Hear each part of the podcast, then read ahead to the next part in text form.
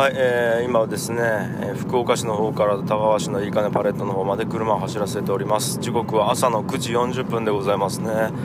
いやー眠いですね。まあ今日はちょっとあの息子の虎之助を保育園に送るっていうことでまあ7時半ぐらいに起きてでまあ送って今向かってるとこなんですけども。いやーもう僕は本当に朝が苦手。ほらもう拍手。拍手じゃねえ。もうくしゃみ出ますしくしゃみを拍手って言ってしまうくらい頭が回ってないんですけども。すいませんすいません。いやーなんかねまあもちろんストレスないんですよ。その虎之助をえー、と保育園で送るために早起きするっていうのはそんなに何て言うんですかねこうネガティブな、えーモチベーションでやってないのでいいんですけどもまあ、とはいえやっぱり僕は朝がめちゃくちゃ苦手でもう午前中は本当に調子悪いんですね。もう頭ぼーっとしてて何もできないみたいな。で逆に言うと夜中はもう超好きであのいくら眠くても夜中にやりたいぐらいなんですけども。でまあ働き方僕大体そうなんですね。あのもうダメはもうなんか 痰まで出てきた。すいません汚くて。あの働き方もそうでやっぱ、えー人生の中で20代の時に1年半くらいかな、えーでえーっと今の会社ブックを作って2年目ぐらいの時に東京で、まあ、2ヶ月弱かな。1ヶ月半ぐらいかそれ。ぐらい要は朝起きて、えー月曜から金曜まで同じ時間に出勤して大体夕方か夜に帰るっていう生活をしてた時があったんですけどももうねことごとくダメだったんですよ。もう精神的におかしくなったってことですね。漏れなく2回とも。はい。いやーまあもともとねあんまり精神強い方ではないんであの定期的に来るは来るんですけどもやっぱりでもその2つの時期っていうのは明らかにその2つが原因あその2つじゃねえや。その2つの時期は朝同じ時間同じ場所に行かないといけないっていうことがストレスの半分ぐらいを占めてたような気がしてて。うん。ま明らかにそうでしたね。なんかそういう実感はありますし現に実験結果としてそう出てるんですけどもなんか僕もともとその毛が強いというか何ていうんですかね。タイムマネジメントが苦手なんですね。あの要は時間って自分の体の外にあるもんじゃないですか当たり前ですけど。自分の体の中を流れてるっていうよりはこう自分のやりたいこと興味やるべきことみたいな外に時間っていうのはもう、えーっと無慈悲に流れてて、うん、誰も待ってくれないし、えーっと早くも進めないんですね時間って絶対に。でその自分がコントロールできない部分を基準に生きていくっていうことが徹底的に僕向いてないんだっていうことが僕まあ改めてこう昔から薄々気づいてたんですけどももうあのまあもうここ最近本当にそれを理解してると、うん、でやっぱね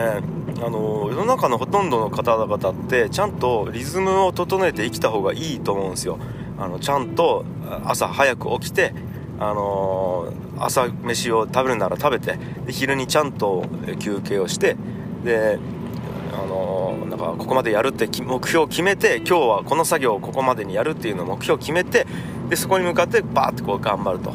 うん、で終わったらちゃんとあの自分に休息を与えたりとかご褒美をやったりしてちょっと休憩をしてでそこでリズムを作っていくみたいな、はい、ことをやった方が僕いいタイプの人の方が多いと思ってるんですね、うん、であのネットを見てもそういうこといっぱい書いてますし実際成功してる人って朝5時起きとか言うじゃないですか。なんか朝4時半に起きて必ず、えー、とランニングをしてで朝は読書をしてで朝飯を食って朝9時に会社に行くみたいな経営者の人ってめちゃくちゃ多くてそういう人って成功者に多いタイプだと思うんですけども、うん、だからさもこう規則正しい生活をすることが正しいみたいに書かれることが多いですしもちろんですけど学校でもそう習いますよね。っていうか学校がそういうシステムなんで、うん、朝ちゃんと来てで土日ゆっくり休んでみたいな、うん、いう風に教えられるんで、まあ、なんかそれが正解みたいな感じで言われるんですけど僕それをやって成功した試しがないと、うん。でなんかその1個の要因がやっぱりモチベーションコントロールが僕がめちゃくちゃ苦手だっていうことなんですよね、うん、でモチベコントロールが苦手だから、えーと、タイムマネジメントも苦手っていうことになるんですけどもつまりどういうことかっていうとやる気ない時に何かやろうとしても本当にパワー出ないんですね。っていうかまあそうですね。まずそうです。やる気ない時にやろうとしてパワーが出ない。でどんな簡単なことでもパワーが出ないです。例えば銀行にお金を入金に行くみたいな仕事とかって、まあ、最近やってないですけど僕一時期やってたんですね。その経理というか、うん、もうねやばいですよ。もう本当に本当に動けないですね。とかちょっと掃除をするとか。ああの机の周りをちょっと掃除するとかもできないですし簡単なメールを返信するとかもやっぱできないんですよ。あのやる気ない時は。うん。あと何やろな領収書の整理をするとかあなんかな。要は普通の人からすると別にやりたくもないんやけどやるのにそんなに苦じゃない仕事っていっぱいあるんですね。うん。なんか洗濯した後に干すとかもそうかもしれないしね。なんかなんすかね。めちゃくちゃきつくないじゃないですか。そのしかも簡単だし誰でもできるしやれば終わるし一瞬で。うん。ただ別にやる気出ないっていうことも結構皆さんできるなって思っててできは。うんできる人は大半だなと思ってて僕できないんですよそういうのは。うん。でその代わりと言っちゃなんですけども一回やろうと決めたらとことんやるんですね。あの部屋の掃除とかももうそうでやりだしたらもう逆に止まれなくなるしあのなんすかねあのまあそう例えばちょっと嫌な作業とかも一回やりだしたらもう全部終わるまでものすごい速度でものすごい集中力でものすごい量をやれるんですよ。でそれはもう夜中とか朝方まで平気でやれるっていうことがあって。だからここで思うのは僕は、えー、っとリズムよく、ま、何かをやるとかいうことに向いてなくて